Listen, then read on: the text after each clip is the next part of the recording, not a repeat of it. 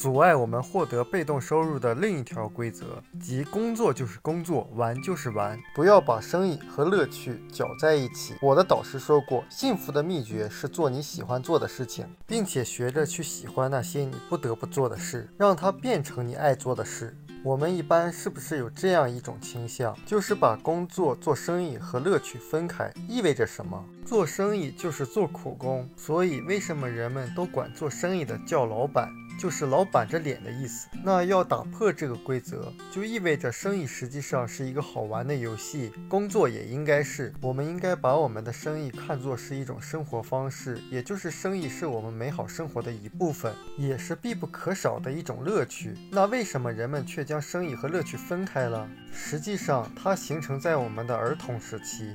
孩子在三四岁之前，他的工作就是玩，早上起床吃饭，然后玩到晚上睡觉。所以小孩子整天的口头语就是“好开心啊，好幸福啊”。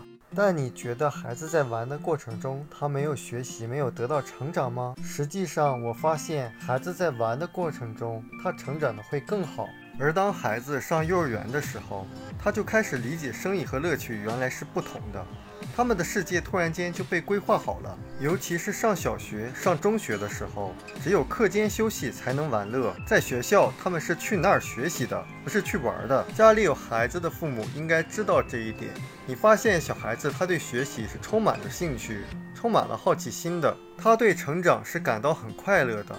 那为什么有一部分孩子经过学校的教育以后，把学习当成任务？当成一份苦差了，所以我觉得比学习知识更重要的就是孩子的学习兴趣不要给抹杀了。工作上有两种乐趣，一种是从工作本身得到的满足，另外一种就是工作的奖励。所以你应该享受你正在做的事。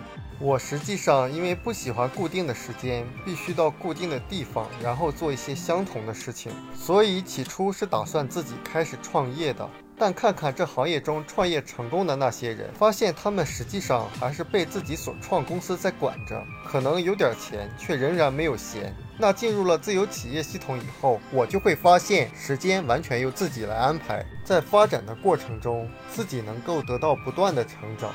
最重要的是，当生意建立起来以后，自己能够得到长期的回报权。实际上，我一开始是喜欢自由，喜欢掌控生活，但是我并不喜欢我的生意需要我做的那些事情。但我学会了，如果结果是你要的，就一定要去走过这个过程，并且学会喜欢上它。现在我是能够将工作和乐趣融为一体。我鼓励您客观地评价一下您的处境。